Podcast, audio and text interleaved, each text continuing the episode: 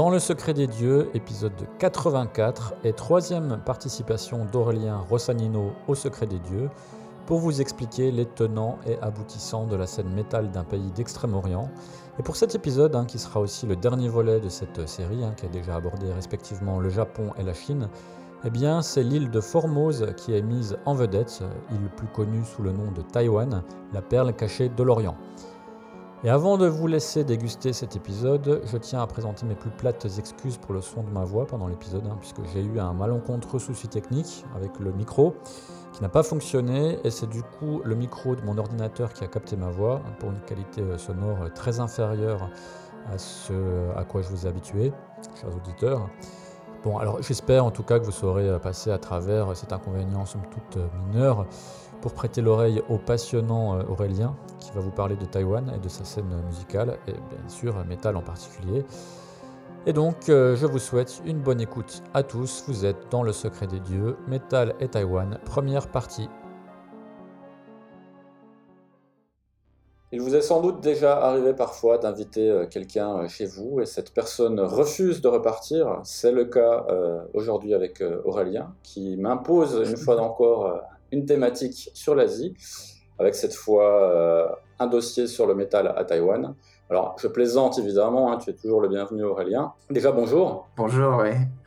Écoute, euh, merci, mais euh, que répondre à cela? Je, je, je, je, je m'installe, je suis comme le... Tu sais, il y avait une publicité dans les années 90, euh, c'est moi le champignon, je m'installe sous vos pieds, voilà. C'est moi le champignon. En tout cas, c'est réellement une plaisanterie parce que j'aime beaucoup Taïwan. Bon, toi aussi, hein, je pense que tu as des, des attaches particulières euh, avec Taïwan. D'ailleurs, au moment où on enregistre ce podcast, tu es physiquement à Taïwan. Oui, oui, oui, j'y habite maintenant. Et donc, je suppose que euh, ben, ce dossier-là a peut-être un peu plus de résonance chez toi que, que les, les deux précédents. Bah, c'est un dossier que j'ai pu faire, en tout cas, sur le vif du sujet, si on peut dire, effectivement, puisque j'ai pu euh, aller chercher directement du matériel de première main en allant euh, trouver des musiciens, en allant euh, traîner un peu aussi dans les, on en reparlera, dans le, dans le musée consacré à la musique euh, qui est à Taipei. et, puis, donc, collecter mes informations, oui, au-delà des sources Internet. Alors, Taïwan, c'est revenu un petit peu dans l'actualité récemment, hein, avec toujours cette vieille rengaine, cette histoire euh, d'annexion par la Chine, etc. Mais d'une manière générale, euh, je pense que tu seras d'accord pour dire que beaucoup d'Européens connaissent euh, assez mal Taïwan, son histoire, parfois même sa géographie. Il y a dans le métal, et là je vais te paraphraser, hein, une thématique qui revient souvent, c'est l'identité clamée à travers la musique, et c'est, semble-t-il, particulièrement vrai lorsqu'on parle de Taïwan. Oui, parce que effectivement, Taïwan, c'est une question, et c'est aussi euh, pour ça aujourd'hui que beaucoup de gens euh, entendent parler de Taïwan euh, en Europe. C'est sur aussi des questions de- d'identité. donc, je vais peut-être commencer en disant, en disant quelques mots sur Taï- Taïwan même. hein. Le problème avec Taïwan, c'est que c'est une île de 36 000 km, 23 millions d'habitants, et son histoire ancienne comme récente morcelle ses identités. Donc je vais pas retracer l'histoire complète de Taïwan, qu'aujourd'hui on appelle la République de Chine, à ne pas confondre avec l'autre, qui est la République populaire de Chine. Donc cette histoire serait un peu laborieuse, mais je vais essayer de donner quand même des clés socio-historiques au fur et à mesure de mes présentations, des thématiques abordées par les divers groupes. Euh, simplement peut-être deux repères pour euh, débuter euh, notre récit hein, de la quête d'une identité par le métal. Qui sont les Taïwanais d'aujourd'hui? Ce sont des gens issus de familles chinoises émigrées après la Deuxième Guerre mondiale, euh, lorsque euh, le Kuomintang euh, s'est installé à Taïwan. Le Kuomintang, c'était l'autre parti. Il y avait le parti communiste de Mao et puis il y avait le Kuomintang de Chiang Kai-shek à l'époque en Chine et à la suite de la Deuxième Guerre mondiale, il y a eu une guerre civile et le Kuomintang s'est installé à Taïwan. Alors, les Kuomintang, c'est plutôt des nationalistes. C'est les nationalistes, ouais, c'est ça, ouais. Qui cohabitent avec des gens dont les aïeux ont connu la colonisation japonaise à la fin du 19e siècle jusqu'à la guerre, la Deuxième Guerre mondiale, et qui sont donc de culture japonaise. D'ailleurs, pour finir sur cette histoire de Kuomintang, quand le Kuomintang est arrivé, évidemment, il y a eu une, une épuration de la part des nationalistes, des gens qui étaient déjà à Taïwan, parce que les nationalistes s'étaient battus contre les Japonais, et les gens qui étaient déjà à Taïwan, bah, la plupart des gens euh, avaient bien vécu, évidemment, c'était un rapport de, de, de, dominé à, dominant, hein, mais euh, étaient pro-japonais, et donc euh, avaient, du mal à accepter que les, les, Chinois du continent qui s'étaient battus contre les, Japonais prennent le, contrôle de l'île, et, il y avait eu des, épurations. Donc effectivement, la culture japonaise reste quand même très présente dans euh, c'est quelque chose qu'on n'entend pas souvent, mais qui, se vit vraiment euh, au jour le jour localement. C'est très présent dans les infrastructures. Euh, l'architecture urbaine ressemble beaucoup au Japon, l'architecture moderne. Je, parle tout simplement du tracé des routes, du, de, la façon dont sont dessinés les quartiers, etc. ressemble beaucoup au Japon encore aujourd'hui. Et le système administratif, que ce soit le système universitaire, que ce soit le système euh, global des, administrations euh, est très hérité des us et coutumes euh, japonaises. Et puis les Taïwanais aiment le Japon, aiment aller en vacances au Japon. Et vice-versa, les Japonais adorent Taïwan et aiment aller en vacances à Taïwan. Oui, absolument. Bah, on parlera effectivement un peu de ces allers-retours, parce qu'on parlera évidemment des allers-retours avec la Chine, mais on parlera aussi de, de, l'autre donnée importante, c'est les allers-retours avec, avec le Japon. D'ailleurs, oui, les Japonais viennent souvent en vacances ici parce qu'il y, y, a beaucoup de, tu sais, de trucs commerciaux, de, de, de geeks euh, qui sont euh, moins chers, tu vois, des, trucs de Pokémon, des trucs comme ça, qui, qui, sont moins chers à Taïwan et les Japonais viennent acheter leur propre. Mais bon, pour l'instant, c'est un secret qui ne se sait pas trop. Euh, les, les, Japonais viennent acheter moins cher ici leur propre culture populaire, qui est en général produite à, Taïwan, enfin, qui sort des usines de Taïwan en général. Oui, j'ai souvenir d'une boutique One Piece à Taipei. Ouais dans laquelle j'avais acheté une petite connerie. Euh, et Eshiro Oda lui-même, donc le, mangaka, euh, était venu inaugurer, la boutique. Ah bah tu vois, ouais, ça m'étonne pas. Ouais, bah, tous ces trucs-là, euh, toutes ces grandes licences, c'est le mot que je cherchais, licence, toutes ces licences, One Piece, Dragon Ball, Mario, Naruto et, et, tout ça, effectivement, sont, il y a de plus en plus de boutiques. C'est très très très démocratisé ici à Taïwan, en tout cas à Taipei, d'où je te parle. Et effectivement, comme je te dis, tu trouves beaucoup de, personnes japonaises qui viennent euh, parce que les, prix sont, sont moindres. Et la troisième identité, alors pour finir avec cette histoire d'identité, ouais, la troisième identité, c'est, et là aussi on va, on va en parler euh, dans, les, dans les groupes que je vais présenter, c'est euh, les gens qui sont issus des peuples aborigènes, c'est-à-dire des gens qui, qui viennent de peuples qui étaient là avant que euh, Taïwan devienne euh, chinoise, puisque Taïwan a quand même été chinoise pendant plusieurs siècles sous, sous les Qing. La génération d'aujourd'hui hein, de, Taïwanais qui a entre 20 et 30 ans, c'est assez frappant dans le, dans le paysage culturel. C'est la première génération d'adultes à avoir grandi sous la démocratie, puisque les premières élections présidentielles hein, qui, qui marquent la véritable fin de la dictature ont eu lieu en 1996. Euh, Donc euh, voilà, quelqu'un qui est né en 96, il a 26 ans aujourd'hui. Non, oui, c'est ça. Donc voilà, c'est des, sont, des, gens qui ne sont même pas trentenaires et qui sont la première génération euh, d'adultes qui ont connu cette démocratie. Alors justement, le, métal, il est apparu plus ou moins quand la dictature, alors parlons plutôt d'autoritarisme, a commencé à être un petit peu moins prégnant. Oui, malgré tout, effectivement, l'histoire du métal, elle commence comme un peu partout euh, dans le monde, euh, euh, dans, les années 80, timidement, et beaucoup plus timidement que dans les pays occidentaux, mais sous, comme toi tu dis, oui, l'autoritarisme, sous, la dictature. Pour continuer un peu dans le contexte, hein, si on connaît le contexte espagnol, on se retrouve dans une situation assez similaire. On a une dictature militaire très dure qui va passer par une phase de transition démocratique et concrètement, quand Chiang Kai-shek euh, meurt en 1975, c'est son fils euh, Chiang Ching-kuo qui est euh, président à son tour, qui devient président à son tour, et qui en 87 va lever la loi martiale. Et ça me permet de faire une petite précision historique, mais c'est Taïwan et, l'État qui a le plus longtemps vécu sous la loi martiale dans l'histoire moderne. la loi martiale qui a donc été appliquée après la Deuxième Guerre mondiale. Pour autant, il ne s'agissait, oui, pas d'une dictature fasciste au sens idéologique, même si je disais il y a eu des épurations, il y a eu de la répression euh, qui était très forte, hein, c'était une dictature militaire, et c'était pas une dictature communiste comme, comme en face côté Mao. Donc l'industrie artistique a pu quand même fleurir contrôlé par la censure parce que en l'absence d'une idéologie euh, qui dominerait effectivement la production artistique, il y a pu avoir des artistes qui ont pu euh, créer par eux-mêmes. Surtout que dans ces années-là, dans cette phase de, transition démocratique, Taïwan s'est vraiment modernisé à une vitesse euh, extraordinaire, à hein, la vitesse de la lumière, hein, et a produit beaucoup, beaucoup de musique pop dans les années 60, 70, 80, si bien que les tubes chinois les plus célèbres, et même en Chine continentale, ce sont des chansons taïwanaises puisque, comme je le disais, euh, en face, sa création artistique était euh, euh, presque au point mort, hein, tellement contrôlée par le régime maoïste qu'il était difficile de, produire même du divertissement. Bon, Taïwan n'était pas coupé du monde hein, pendant la dictature, c'était même durant la guerre froide un territoire allié des États-Unis. Tu, tu rappelais que c'était des nationalistes, un de ces fameux territoires bleus hein, sur nos cartes de collégiens.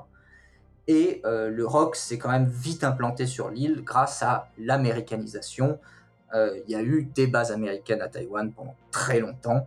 Et euh, il existe un film euh, qui est très très très très beau et vraiment qui, est qui est très long, qui dure, qui, dure 4 heures, qui, qui est de Edward Young, qui s'appelle dans sa version occidentale A Brighter Summer Day.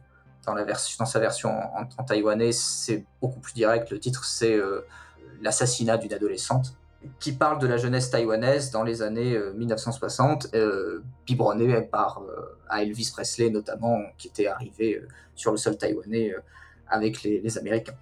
Enfin, les disques d'Elvis Presley étaient arrivés avec les Américains. Et pour finir sur ce, sur ce point, l'histoire de la musique à Taïwan à cette époque, elle est liée évidemment à son, à son industrialisation. Taïwan devient rapidement le principal fabricant de vinyle en Asie. on a bien sûr des pressages taïwanais, mais aussi les pressages japonais qui sont en fait pressés à Taïwan. Euh, il y a donc à la fois une industrie du disque matériel et créative de la production pop-rock. Oui, d'ailleurs, pour l'anecdote, euh, ma, ma, femme qui est chinoise, je le rappelle, hein, la plupart des, des, tubes de jeunesse euh, qui lui arrivent de fredonner ou de réécouter par nostalgie sont, taïwanais. Ouais. Yuan Wo Ai, toutes ces chansons-là, dans le patrimoine. Il y a un petit peu de hongkongais aussi, mais les chansons un peu plus sirupeuses sont, souvent taïwanaises. Tu le disais, dans les années 80 euh, euh, arrivent les premiers balbutiements du métal taïwanais. Alors, euh, à quand remonte exactement le, premier, on va dire, les premières traces du métal? Alors, effectivement, c'est toujours un peu difficile de dire qui est le vrai premier, mais a priori, le premier titre de métal à avoir été enregistré, ce serait en 1987, et sort de cette industrie pop-rock euh, florissante. Euh, c'est un morceau qui s'appelle Rock électrique et euh, qui a été enregistré et écrit par un producteur, compositeur et interprète qui s'appelle Ji, Ji Hong Ren. J'essaie de le prononcer pour que tout le monde comprenne. G-I-H-O-N-G-R-E-N. Et comme d'habitude en Extrême-Orient, hein, c'est dans le mainstream qu'on va d'abord un peu retrouver du heavy metal. Et le heavy metal étant un style occidental, ben ça va être une des possibilités d'utilisation dans la composition euh, musicale des albums qui peuvent être des albums de pop. Donc euh, ce, ce Ren, sa spécialité, ça, reste de créer de la pop. Et pourtant, cette chanson, elle a été très, elle, a eu un certain impact puisqu'elle est très jouissive, elle est très bien écrite, elle est très bien interprétée. Il y a des duels de guitare qui, sont euh, très très impressionnants et elle est de fait considérée comme un hymne de heavy metal à Taïwan. Et euh, oui, comme je t'ai dit, comme elle n'est pas sur Spotify, malheureusement, euh, elle existe en, lien YouTube euh, à ceux qui voudraient. Je mettrai le lien YouTube dans la description. Et donc, oui, la donnée importante, c'est que, un peu comme on disait quand on parlait du Japon, c'est que le métal va faire partie de l'industrie culturelle, alors que la censure s'estompe hein, jusqu'à disparaître et euh, le métal naît dans les années, donc euh, fin des années 80, c'est la même époque, début des années 90, c'est la même époque où on commence à être un peu critique. C'est l'époque des films du, jeune Ru Xiaoxian, hein, qui est un, des réalisateurs de la nouvelle vague taïwanaise, qui commence à porter un regard très très critique sur euh, le régime de, de Chiang Kai-shek, un de ces grands films historiques sur les épurations à, Taïwan, c'est La Cité des douleurs qui date de 1989. Voilà, donc le métal naît dans un contexte aussi de libération de la parole artistique et, de, du, et du début d'une scène plus, plus détachée du, mainstream, tout simplement. D'ailleurs, le cinéma taïwanais est très intéressant. A après cette première vague de cinéastes dont fait partie euh, Roussa il y a eu une deuxième génération euh, bah, dans laquelle on trouve euh, euh, Li Hang, qui, qui s'est fait connaître ensuite dans le monde entier avec ses films américains, ouais. Blockback Mountain, etc. Et il y en a un que j'aime beaucoup, moi, je sais pas si tu connais, c'est Tsai Ming Liang. Bien sûr, alors les, Rebelles du Dieu Néon, c'est un, un, de mes films préférés. C'est un chef-d'œuvre ce film. Cette, ligne, cette ligne de basse en plus qui accompagne tout le film. Euh. Ah, il est génial ce film. Ouais, ouais, magnifique film. Ouais. Je conseille tout le monde de, de voir ce film, il est, il est fabuleux. C'est un film dur en même temps, hein. c'est un, film, un film difficile. Hein. Puis il y, y, a vraiment ces errances nocturnes dans, la, dans, dans, dans, dans Taipei qui sont. Euh, qui donne une belle image. Enfin, si on connaît pas, évidemment, ça a changé depuis les années 90, mais, mais les rebelles du dieu néon, ça donne encore, il y a encore cette ambiance-là, vraiment, je trouve, à Taipei la nuit, euh, comme on peut la retrouver dans ce film. Alors, euh, qu'est-ce qu'il y a? Alors, tu as parlé du premier enregistrement. Qu'est-ce qu'il y a comme euh, groupe de métal qu'on pourrait nommer à cette époque-là? Alors, parmi les groupes de métal vraiment importants à cette époque-là, il y a un groupe qui s'appelle Tsuke, qui s'appelle, c'est-à-dire assassin en, si on le traduit en français. Euh, qui est fondé en 85 à Taipei, mais qui va pas sortir beaucoup d'albums, ils n'en sortiront que trois, deux dans les années 90 et un dans les années 2000. Euh, c'est un groupe euh, qui était, qui était assez marquant. Si on écoute des singles, on a l'impression que c'est un heavy rock un peu glam, parce qu'évidemment les singles sont là pour, pour vendre de, la chanson. Mais sur album, hein, il n'en est, il en est rien, puisque c'est parfois du trash speed, parfois c'est un peu prog, c'est un groupe qui a un style un peu indéfini, hein, qui se cherche d'un morceau à un autre, euh, qui passe un peu par toutes les déclinaisons euh, populaires à l'époque dans le métal, le power metal, etc. Ils font du métal, ils sont acclamés, et ils sont pas seulement acclamés par les metalheads, parce qu'il n'y a pas encore cette culture-là, c'est pas une culture encore, euh, il n'y a pas une scène métal encore, il y a un groupe de métal qui émerge, il y a un producteur de musique qui crée une, chanson de métal, il y a voilà, ce groupe-là qui émerge, mais il n'y a pas encore de, de communauté. Et donc, euh, ils vont être soutenus par les amateurs de musique en général et par les musiciens. Et ça, c'est une donnée qui est vraiment importante et qui a rendu le métal assez fort à Taïwan et qui mérite, c'est pour ça que d'ailleurs le métal mérite un épisode de ton podcast, euh, le Taïwan mérite un épisode de ton podcast parce que on va voir que ça va devenir de plus en plus un terreau fertile pour le, pour le métal, mais c'est euh, l'enthousiasme pour l'ouverture artistique fait que toute l'industrie s'entraide tu disais qu'en France, on s'entraidait pas trop dans, le, dans les années 90-2000 dans le, dans le milieu du métal. Disons qu'il y avait une compétition, un peu une compétition euh, non dite entre les groupes, plutôt qu'une volonté d'entraide. Contrairement à ce qu'on a pu voir dans d'autres pays, et tu vas justement, tu vas dire qu'à Taïwan il y en avait une, euh, c'était un peu moins le cas en France. Et, oui, à Taïwan, ce qui était, ce qui était, euh, ce qui était étonnant, c'est que l'entraide, elle se faisait à ce moment-là voilà, encore une fois, on sort d'une dictature, donc tout d'un coup, on a tout à recréer, on a à créer tout un paysage culturel et un paysage artistique. Donc les gens s'entraident, même s'ils ne font pas la même musique, même s'ils ne sont pas du, même milieu. Et en fait, ça se, voit aujourd'hui, euh, c'est des choses qui étaient peut-être naturelles à l'époque, mais aujourd'hui qui se repèrent. Par exemple, pour euh, parler de, ce groupe Assassin, euh, est sorti récemment un coffret rétrospectif de leur carrière. Et tous les gens qui ont préfacé le coffret en disant voilà, c'est un groupe important, j'adorais ce groupe, euh, c'est mon groupe préféré, etc., c'est que des gens du milieu de la pop, c'est des gens, enfin pas que, c'est aussi des gens du milieu du rock et du métal, mais il y, a, aussi des gens du milieu de, toutes les musiques. J'ai relevé comme ça d'autres interconnexions qui sont, qui, sont assez euh, intéressantes. Euh, par exemple, bon, évidemment, on, va, on, parlera longuement plus tard du groupe Octonic, mais la chanteuse Sandy Chan, qui est une chanteuse de pop très très très connue, qui a un univers, euh, j'ai écrit un peu proche de Mylène Farmer pour donner une comparaison un peu bancale, et qui va vraiment propulser la carrière de euh, en chantant sur l'intégralité du disque euh, Sidic Ball qui date de 2005 en duo avec le chanteur euh, Freddie Lim. Autre exemple encore qui est assez, qui est assez parlant, c'est un chanteur qui s'appelle Shutsun, euh, qui est un chanteur phare du trash metal des années 90. Là aussi, malheureusement, il n'est pas sur Spotify, il faudra regarder sur YouTube, mais euh, qui chante en même temps que du, trash metal. euh, de très très sirupeux génériques de, de drama. Les dramas, c'est en Asie, c'est les séries télé du dimanche après-midi qui sont souvent des histoires d'amour dans les temps anciens. Alors aujourd'hui, c'est plutôt des histoires d'amour entre, entre lycéens. Euh, dans les années 90, c'était plutôt euh, entre gens, entre nobles de, la cour.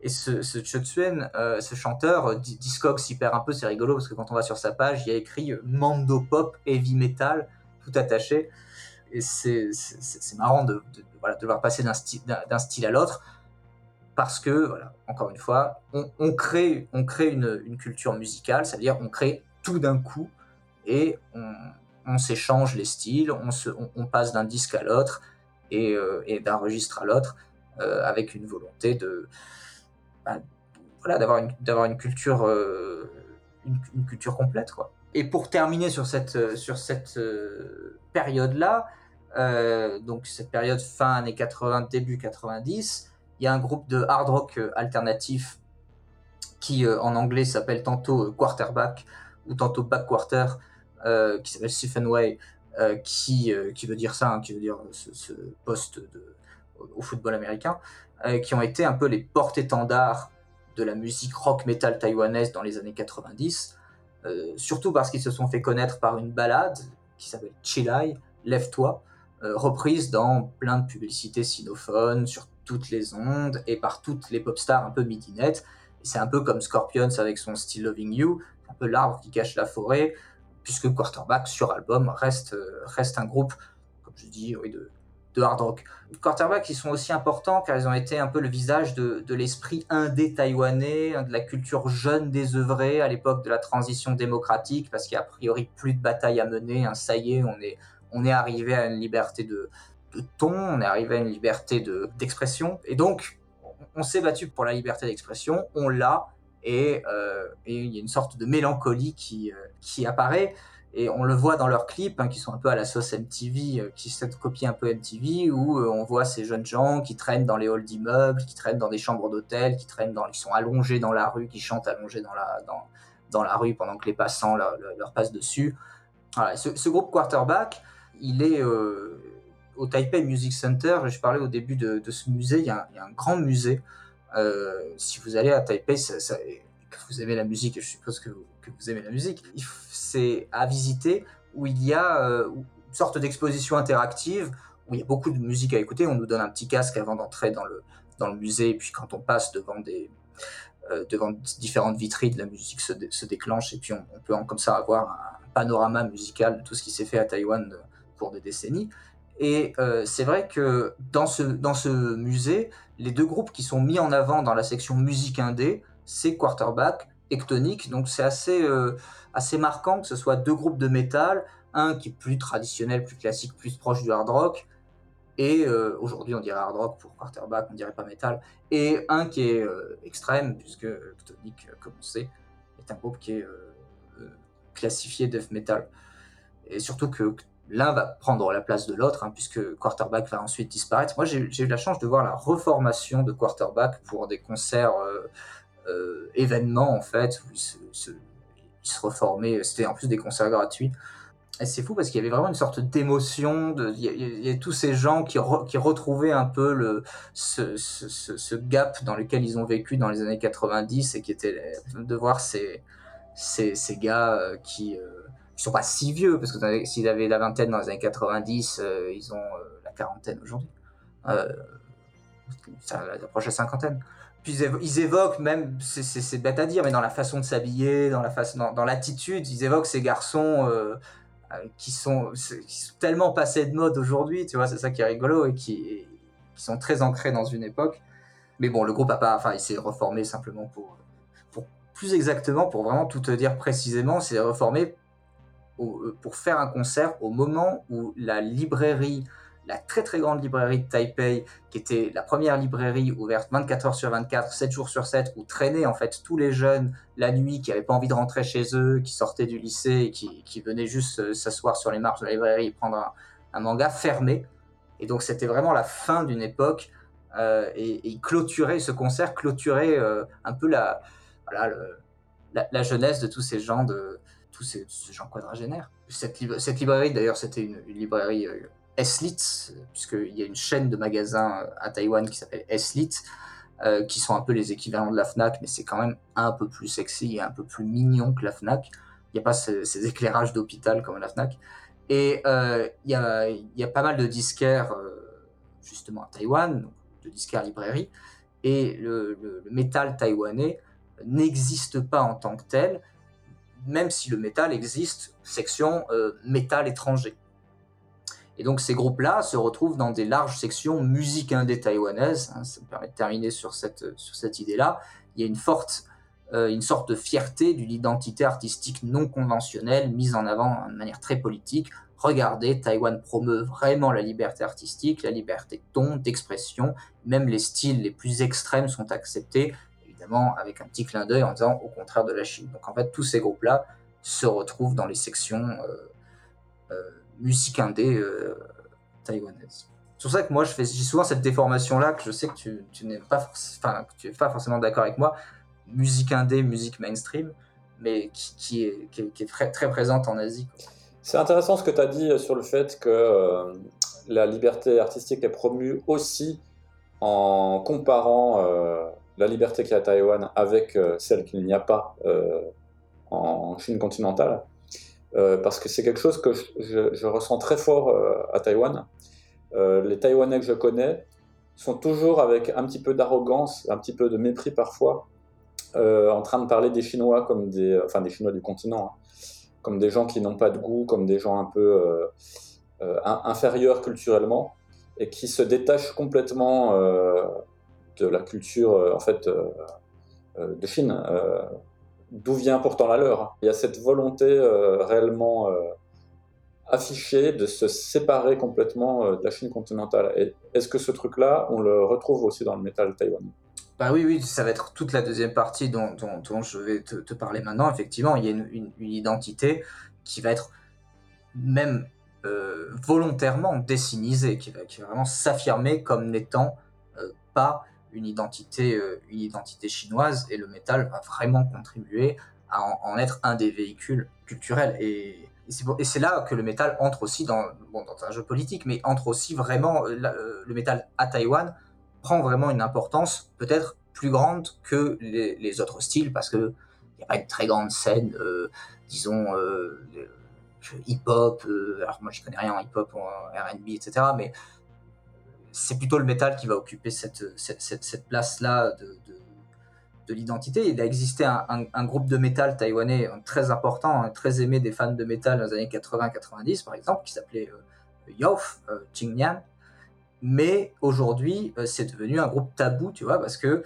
euh, ils étaient à l'époque pro-chinois et pro-communistes. Donc mmh. j'ai cherché, j'ai fouillé tout Internet pour les trouver parce qu'on on a dit euh, ouais, ouais, c'est ce groupe que j'écoutais avant, etc. Mais maintenant, non, euh, je je peux plus. Ils sont très très difficiles de, tomber sur des enregistrements de ce groupe. Euh, c'est euh, d'ailleurs Poway qui m'en a parlé. Poway, c'est un, guitariste d'un groupe qui est un peu connu, comme ça je peux mentionner le nom de son groupe, qui s'appelle Bazooka, qui avait eu son heure de gloire, un groupe de trash metal, qui avait eu son heure de gloire à la fin des années 2000 parce que Fenris de Darktron avait dit que c'était un de ses groupes préférés. Euh, et euh, Poway m'a raconté que euh, lorsqu'il avait 20 ans dans les années 90-2000, la Chine, qui était alors dans une, dans une phase de dégel en ce qui concerne la censure, était considérée comme un Eldorado hein, pour les amateurs de hardcore, de punk, de death, de musique extrême, et tout particulièrement la ville de Pékin. Souviens-toi, on, on, avait parlé que Pékin était beaucoup plus métal et extrême de manière générale que, que Shanghai et euh, comparé à, Taïwan, qui était encore trop sage dans son métal, qui restait un métal euh, classique, qui n'avait pas encore pris euh, la tangente du métal extrême.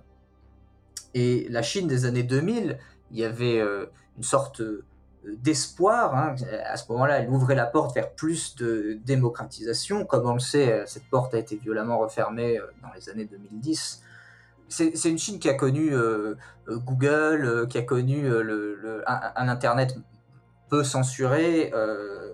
la Chine était plus ouverte il y a 20 ans, en fait, et qui a vu émerger, et à Pékin même, donc, dans la capitale, des musiques plus rebelles et plus contestataires. Donc, à la même époque, pour faire un parallèle, Taïwan entrait pleinement dans le mode de vie occidental, c'est-à-dire le bonheur par la consommation, et s'endormaient un peu dans le confort et n'avaient pas plus besoin de formes d'art extrêmes ou brutales.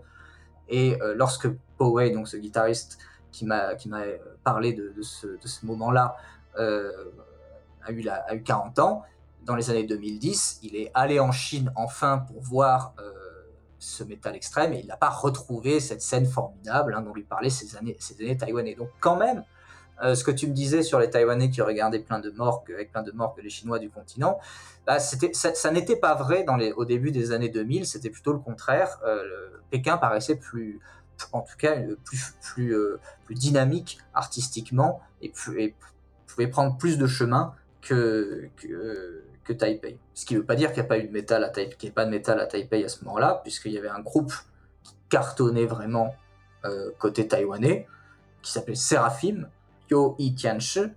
Euh, c'est d'ailleurs un nom assez mignon, parce que Seraphim en chinois, ça veut vraiment dire littéralement l'ange avec six ailes, et, euh, mais qui était très loin, évidemment, de, de, de, la contestation, de l'extrême, de la, euh, qui était un groupe de métal néoclassique, symphonique, euh, on pourrait dire euh, nightwishien, mené par une chanteuse soprano qui s'appelait Pei Li, qui était une jeune prodige de 20 ans et qui chantait sur des morceaux parties de guitare virtuose du compositeur du groupe, euh, Kessier Shu, qui est aujourd'hui un, producteur, un compositeur très demandé.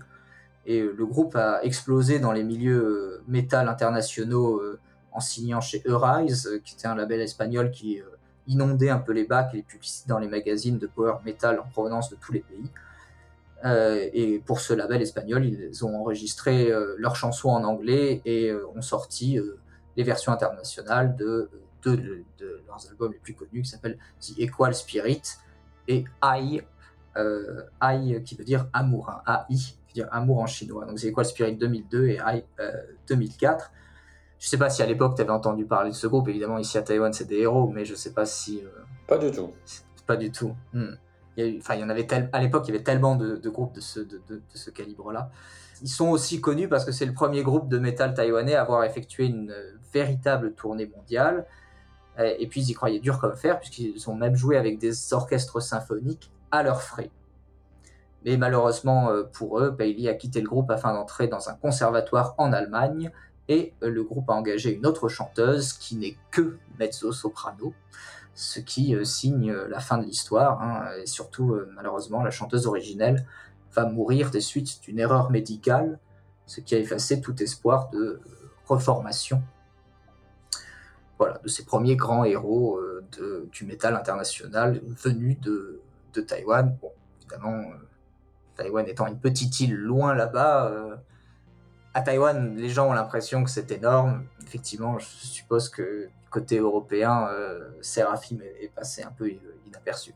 Je ne sais pas, il y a peut-être des, connaisseurs, euh, des amateurs euh, parmi les gens qui vont écouter ce podcast. Moi, j'en avais jamais entendu parler avant. Mais c'est peut-être juste mon ignorance. Hein. Ça ne veut absolument pas dire que le groupe n'est pas un peu connu, au moins en Europe. je ne sais pas.